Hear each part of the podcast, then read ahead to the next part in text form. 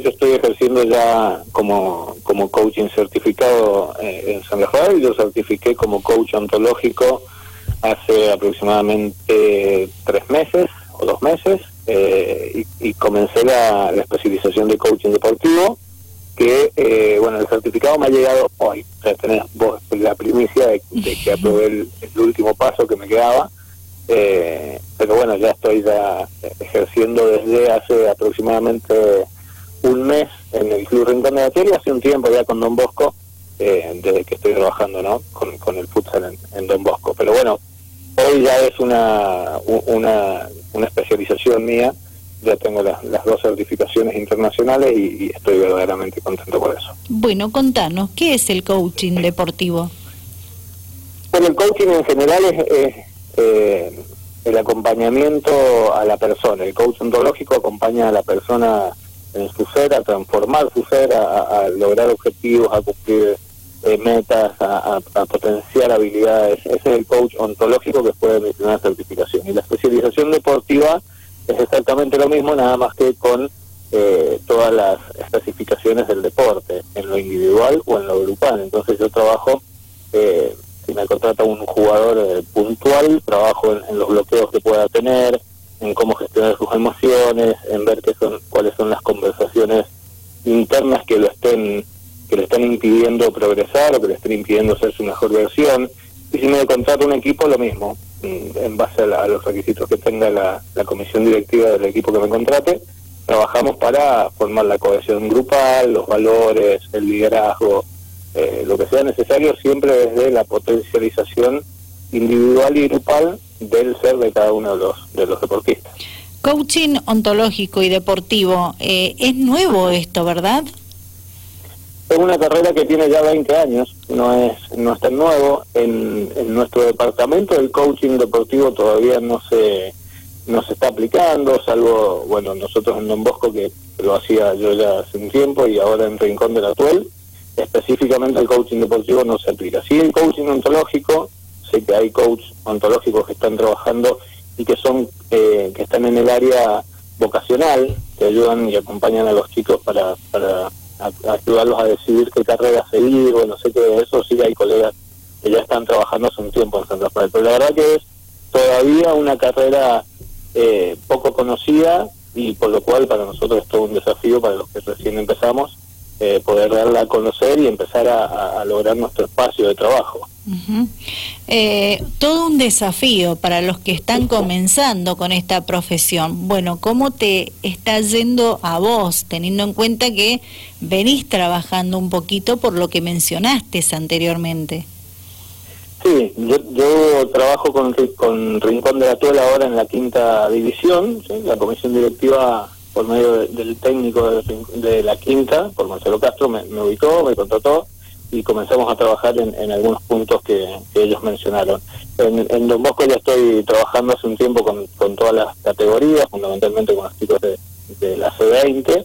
yo tuve un, primer eh, o un primer acercamiento al coaching deportivo con las selecciones de AFUSAR, cuando comencé a trabajar con el C17 eh, y después tenía bueno, el proyecto de C20 y primera que no se pudo dar por la, por la pandemia del año pasado, que era donde iba a comenzar a trabajar más ampliamente dentro de Acusar como, coach. Pero la verdad que em, estoy descubriendo un, una, un ambiente muy interesante, a mí me gusta mucho lo que hago, eh, el contacto con los demás me, me apasiona y poder potenciarlos y acompañarnos mutuamente a potenciarnos es algo que realmente para paga el esfuerzo, paga el sacrificio de la carrera, el, tiempo de estudio, bueno, lo paga la gratificación después de, acompañar a un deportista, a una persona o a un equipo. ¿Y qué tiempo le dedicas a ese deportista? Eh, lo que necesita el proyecto en sesiones. Mm, eh, se analiza, tengo un, primer acercamiento cuando el, deportista me llama, vemos cuáles son sus realidades y cuáles son sus sus objetivos y sus metas a cumplir y a partir de ahí definimos una cantidad de sesiones que no son más habitualmente, según el, proceso, no deberían ser más de ocho sesiones y puede ser una por semana, una cada 15 días. Y son sesiones de 45 minutos. Ese es un proceso completo y amplio y obviamente una vez alcanzados los objetivos, si el deportista quiere continuar, eh, volvemos a, comenzar por un proceso nuevo, con nuevas metas, con nuevas con nuevas técnicas, con nuevas dinámicas, y, pero son más o menos entre 6 y 10 sesiones de 45 minutos, un proceso completo con un deportista. Bien, pero entonces, ¿trabajás en base a, a lo que busca como objetivo el, deportista, eh, pero también podés trabajar con aquel deportista que tal vez no le está yendo bien con ese objetivo que quiere alcanzar?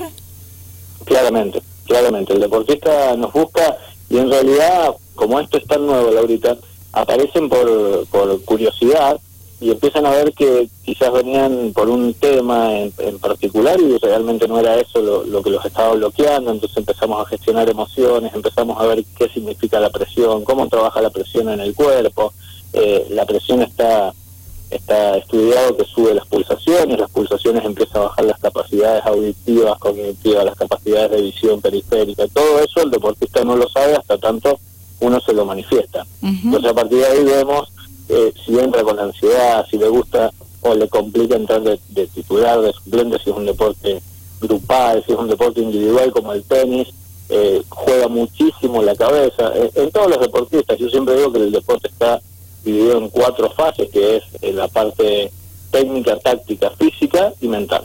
Y se tiene que entrenar en el mismo nivel de interés una que otra, incluso la parte mental, y durante todo un torneo. O sea, no sirve de nada hacer eh, una preparación con un equipo faltando dos días para una final. Porque se puede lograr la motivación, se puede lograr eh, casi la excelencia para ese momento indicado, pero no se hace un proceso. Entonces se tiene que trabajar durante todo un torneo con un equipo para potenciar las individualidades y la parte grupal. Bien, disculpa mi brutalidad, le digo, digo, nada que ver el coaching deportivo con el trabajo que hace el profesor de educación física en un equipo o un kinesiólogo, por ejemplo. Son cosas distintas.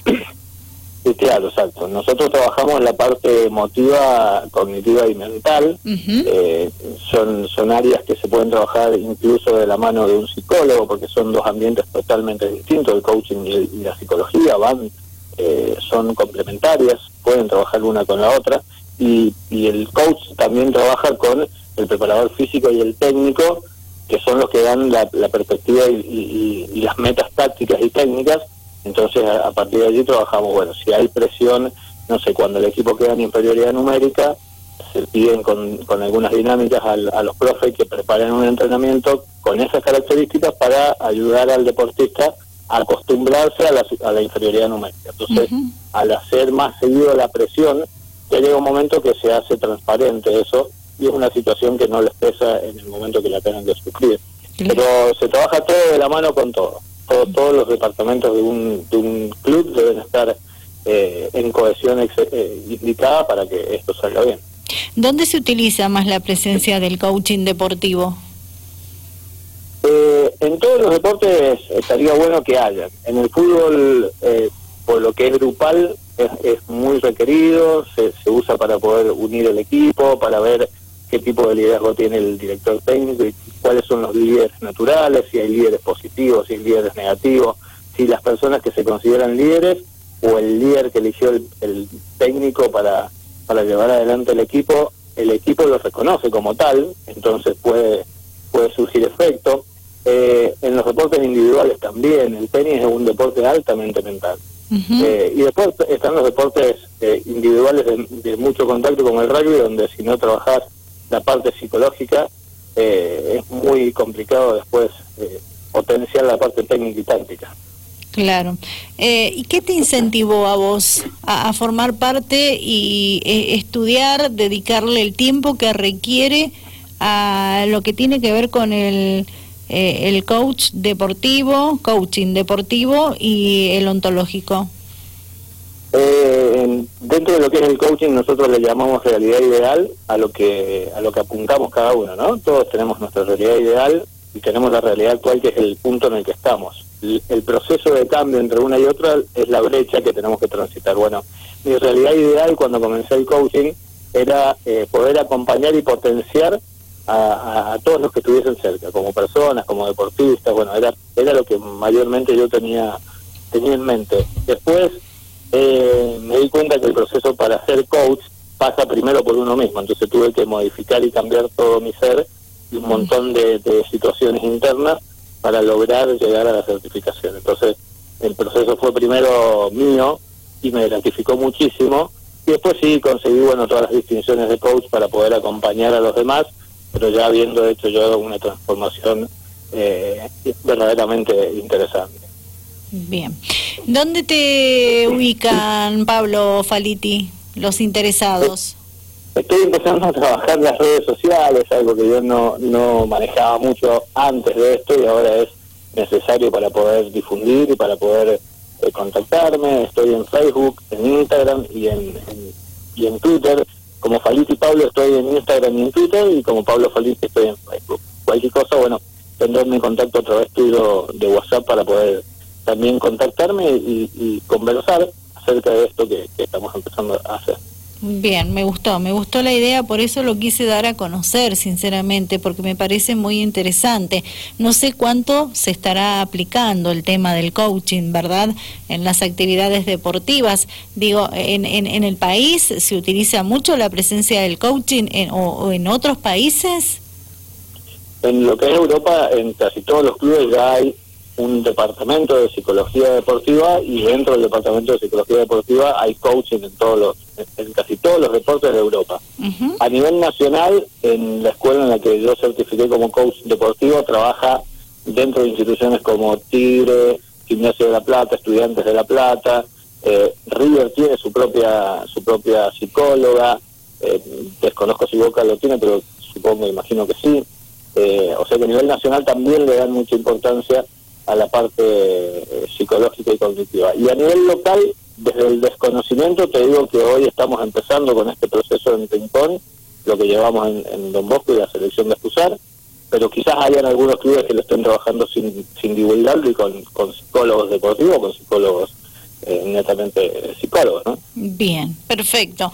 Pablo, te agradezco muchísimo por charlar con nosotros y acercarnos la realidad de esto que vos tuviste la posibilidad de estudiar, de perfeccionarte y hoy contarnos lo que trata el mismo.